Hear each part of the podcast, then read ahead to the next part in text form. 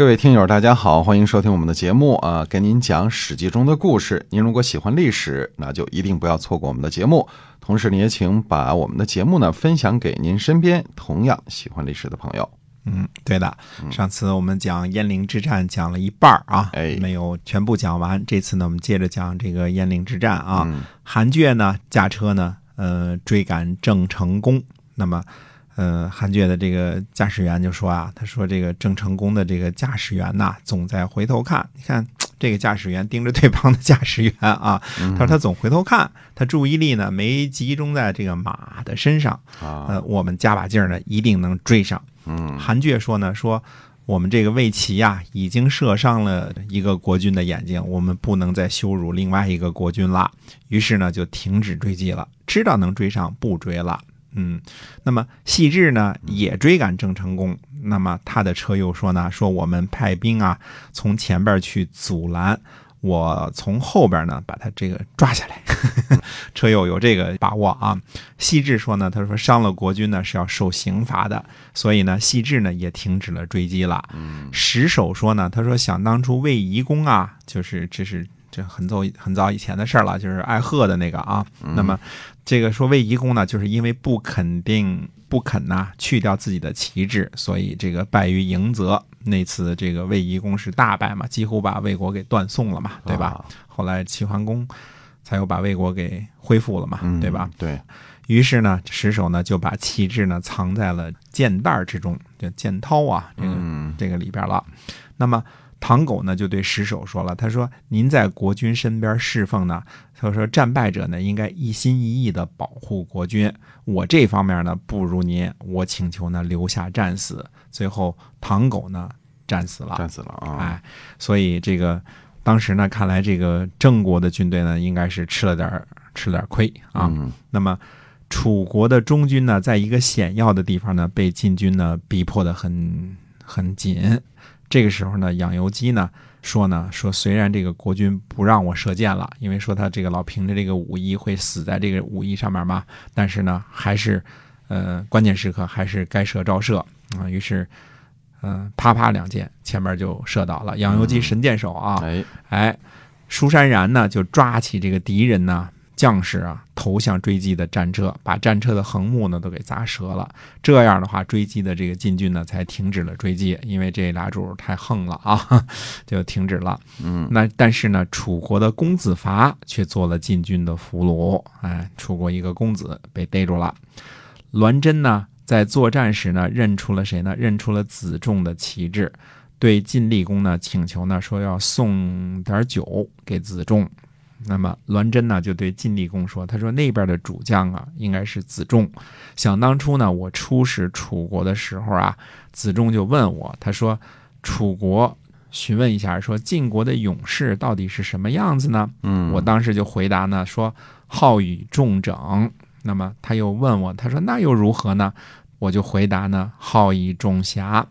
一个说的是严肃、呃严整，一个说的是闲暇从容，这叫好整以暇。这个成语从这儿来的，说我们晋国的军队就这么牛啊，严哎就是能够团结紧张，也能够严肃活泼，这个意思啊。嗯今天的话说啊，那好整以暇这个成语现在呢，呃还用，但是呢，呃变了味儿了，没有整的意思了，嗯，基本上侠的意思比较多了。对啊好整以暇就是悠悠闲闲的意思，嗯，不着急，不着急，嗯哎，这个胸有成竹的这个对待啊。那么现在呢，两国交兵，呃，不派使者，因为晋国也算是不宣而战，对吧？虽然楚国是不宣而战，但晋国也是不宣而战，不能够算作整。遇见急事儿呢，就说话不算数，就违反了晋楚之间的盟约嘛，也算不上侠。请派人呢代为献酒给这个子仲，因为子仲是这个令尹嘛，对吧？嗯，献酒。那么晋厉公呢就答应了。于是呢，晋厉公呢就派出使者捧着食物和酒呢去拜访子仲，然后说呢，说我们寡君呢缺少使者，又需要栾真呢在一旁手持长矛伺候，所以呢就不能够亲自来犒赏您的手下人了，特地命我这个使者呢前来献酒。子仲说呢，说那个人就说栾真呐，啊，说当时呢曾经在楚国和我交谈过，想必是因为这个原因，说这个人记性可真好啊。嗯，他接受了酒呢，并且喝了下去。那么送走了使者之后呢，又重新擂鼓督战。所以，我们看当时这个打仗归打仗啊，但是这个贵族的这个这个范儿啊，挺让人挺让人欣赏的啊。包括细致跟这个楚恭王啊，还有这个晋厉公栾真对这个子重啊，不是那个呃打仗杀红了眼啊，大家哎跟五眼鸡似的，哎还还还是很有风度，是吧？哎，对，嗯什么抓头发这种事儿、咬啊这种事儿不会用上的 啊。那么，哎，该问候问候，该喝酒嗯喝酒，该显示一下范儿呢，显示一下范儿，哎贵，族范儿是吧？贵族范儿，哎嗯，对。那么鄢陵之战呢，从太阳一出就开打，一直打到看见星星都没有结束。打了一整天是吧？打了一整天，哎，今天的话来说呢，战场其实是处于焦灼的一种状态，嗯，没有任何一家呢，没有任何一家占到了绝对的优势。对，那么还在继续之中。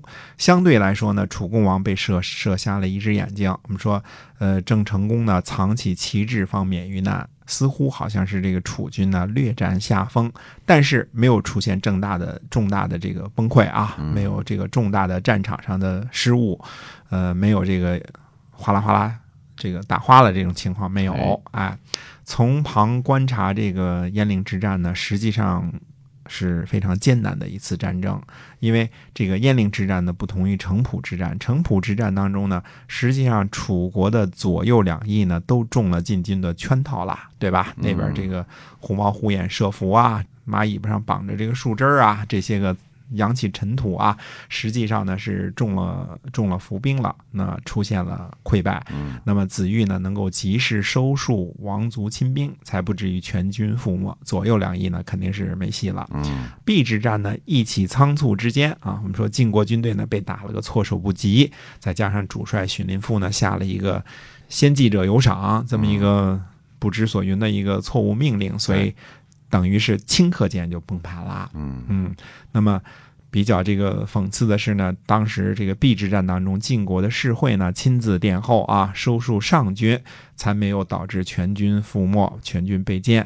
这个情况呢，有点跟子玉在城濮之战当中的这个作为，还是及时的保住了一些个军力啊。嗯那么鄢陵之战呢，这个双方呢就是呃互无进展，真刀真枪的这个砍了一天。嗯，你杀我砍，这个死伤一定不会很小的。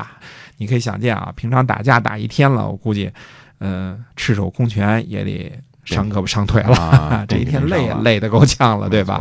哎，何况这个拎着刀、拎着枪、砍着杀着，这一天估计也没没吃饭吧？怎么吃饭呢？一直打吧，没少死人呢。哎，没少死人。嗯那么双方呢，谁都没能够奈何得了对方。战争呢，越是焦灼的这个状态呢，其实越会增加双方的死伤人数。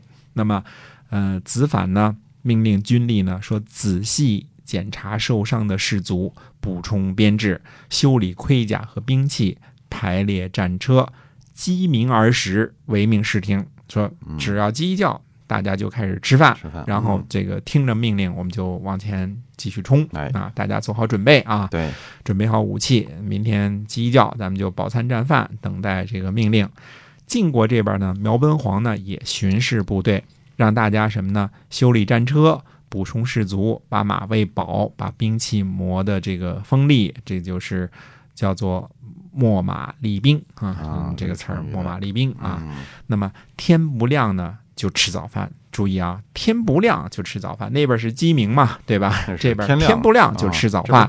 哎，准备好呢，明天继续战斗。嗯宣布完这些命令之后呢，苗文皇呢就让手下人呢故意放松警惕，让俘虏的这个楚国的伏兵啊逃回去了，把这话呢给带回给楚国。嗯明天我们天不亮就这个就开始准备吃饭打仗啊，就是表示这边的决心。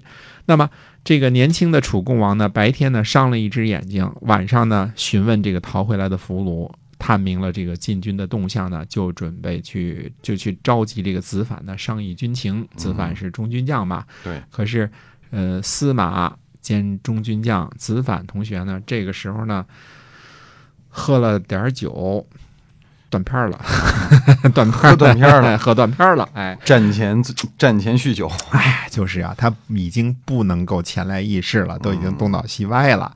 楚共王呢，仰天长叹一声，说：“天败楚也夫，余不可以待。”说这个这是老天爷让我们失败啊，嗯，我不能够再等在这儿了。夜里就迅速呢撤退逃走了，我们叫宵遁，宵啊小盾啊宵遁就是夜里边遁逃，夜里遁逃，对啊，嗯这个黄洋盖上炮声隆，报道敌军宵遁啊。嗯毛泽东的这个这个宵遁，你看毛泽东引用这个这个怎么说呢？引用这个这个典故引用的很好的啊嗯，这有有夜里迅速有文采，哎，迅速逃走，夜里迅速逃走的意思啊。盾哎，那这样呢，这个一场惊天动地的这个鄢陵之战呢，就这样以楚国的失败而告终了。嗯嗯，大家说这个似乎有点虎头蛇尾啊，这个突然一下怎么就那个什么了？那么关于鄢陵之战的后续呢，那我们下回再跟大家继续接着说。哎，好的，我们今天的史记中的故事呢，先跟您讲到这儿，感谢您的收听，我们